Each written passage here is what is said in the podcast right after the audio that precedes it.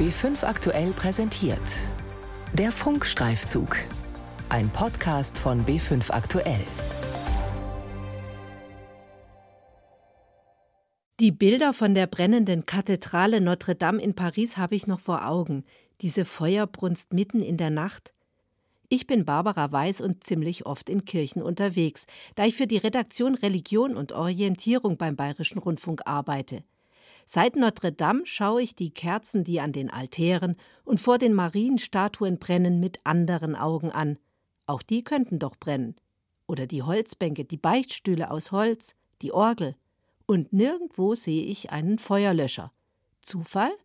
Nein, es ist kein Zufall, habe ich herausgefunden bei meinen Recherchen für den Funkstreifzug.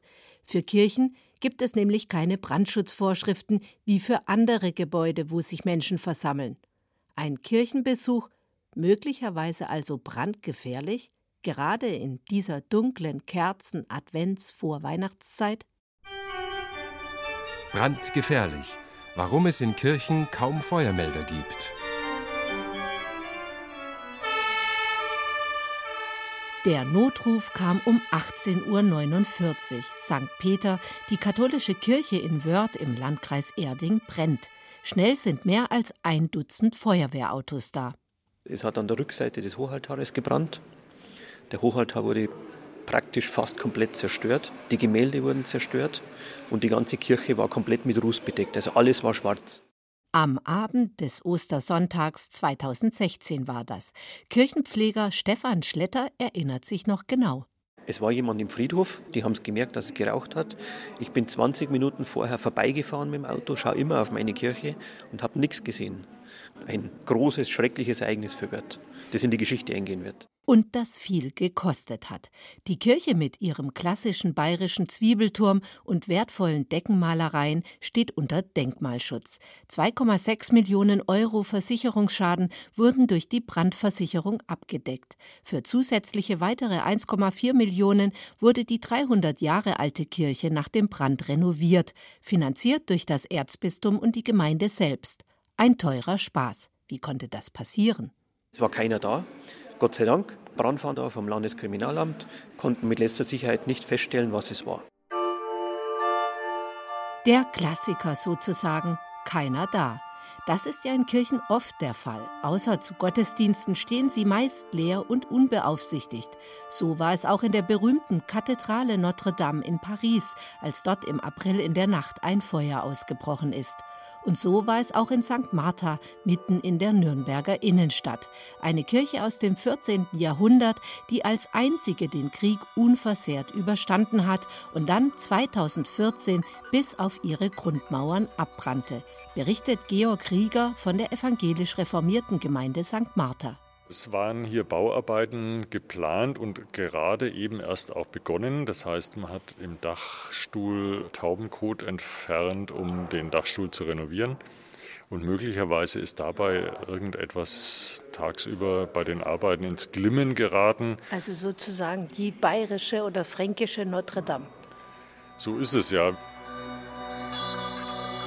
Ja, Kirchen brennen immer wieder, das weiß man, das zeigt tausendjährige Erfahrung. St. Matthäus in Nürnberg, ein Holzpodest auf der Empore fing hier Feuer. Brandstiftung in St. Michael, Stockheim. In St. Nikolaus im Allgäu schlug ein Blitz in den Kirchturm ein und löste ein Feuer aus. Dabei brach die brennende Kirchturmspitze ab. Auch in Liebfrauenmünster in Ingolstadt brannte es.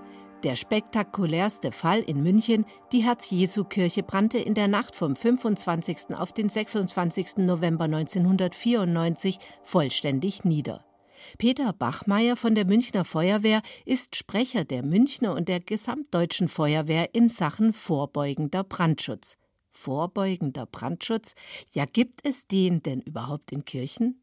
Eigentlich ist ein Raum mit mehr als 200 Personen ein Versammlungsraum und der unterliegt da ganz konkreten Vorgaben, damit nichts passiert. Aber Kirchen sind ausgenommen von der Versammlungsstättenverordnung. Genauso wie Synagogen und Moscheen. Wo man sich im Namen Gottes versammelt, gelten andere Gesetze.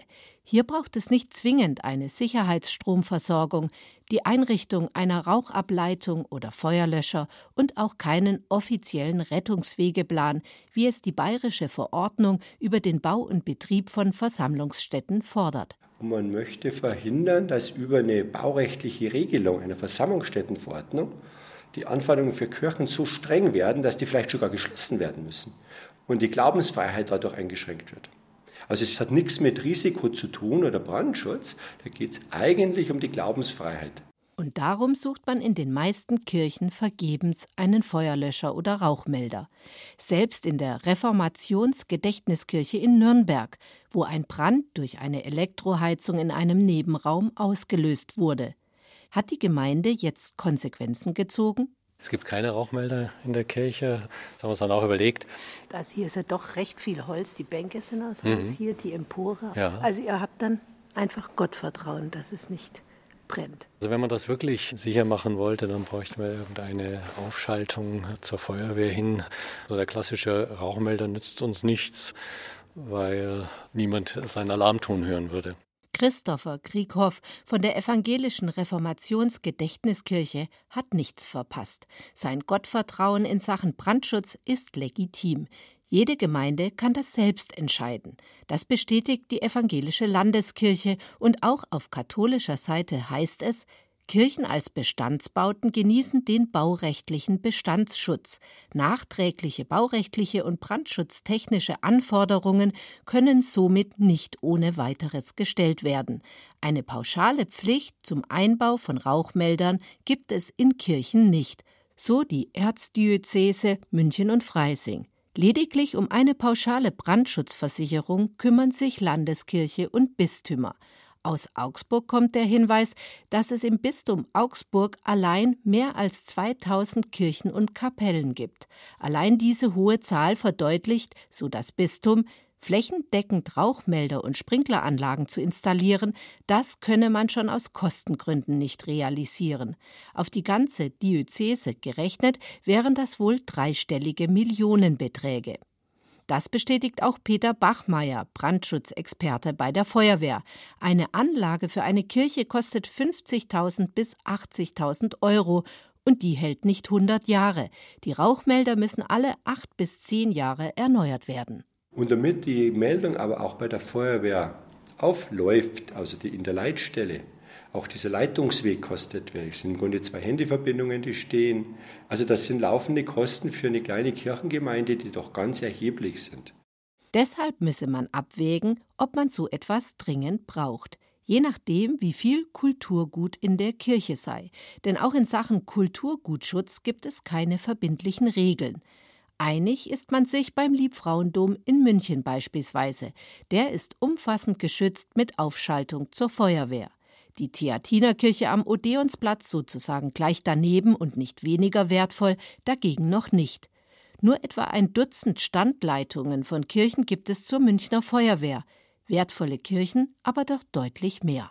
Deswegen bin ich gegen so pauschalierte Forderungen, muss ich ehrlich sagen. In der Konsequenz aber, dass immer wieder Kirchen auch abbrennen werden. Eine Konsequenz, die der Sachverständige für Brandschutz in historischen Bauten Silvester Kabat problematisch findet. Es gehe zwar hauptsächlich, aber nicht nur um Kulturgut, sondern auch um Personenschutz. Gerade in Bayern kommt es immer wieder zu Todesfällen. In Bayern vermehrt, weil es hier noch Mönche und Nonnen gibt, meist hochbetagt. Die Maria Meddingen Kloster ist das.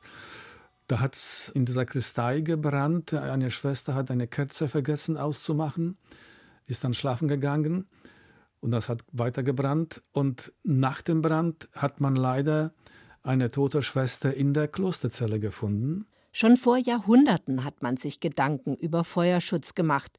Holztüren zwischen Dach und Turm hat man mit Metall beschichtet zum Beispiel. Heute hat man mehr Möglichkeiten, meint Kabat. Und dann soll man sie auch nutzen. Zum Beispiel automatische Rauchmelder einbauen, Feuerschutztüren und elektrische Geräte warten und reparieren lassen. Auch das sei ganz wichtig. Das Wichtigste aber für den freien Sachverständigen? Ein einziges Problem, das wir im Moment haben, das wird noch immer wachsen, nämlich ist, wie man weiß, dass die Kirchen den sogenannten Versammlungsstättenverordnungen nicht unterliegen. Da kann man darüber diskutieren, ob das richtig ist.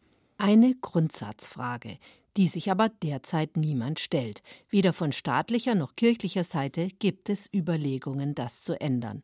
Peter Bachmeier von der Münchner Feuerwehr ist sich sicher, würde man die Versammlungsstättenverordnung auf Kirchen ausweiten, wäre vieles nicht mehr möglich, was heute in den alten Gemäuern stattfindet, wie zum Beispiel Adventskonzerte.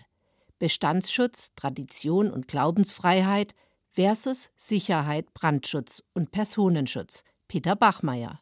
Ja, das ist wahrscheinlich eine Philosophiesache, was ist zeitgemäß. Wenn ich jetzt die Diskussionen der letzten Jahre betrachte, dann beklagt man den überbordenden Brandschutz, auch die Brandschutzkosten, auch die Feuerwehren beklagen das zum Teil.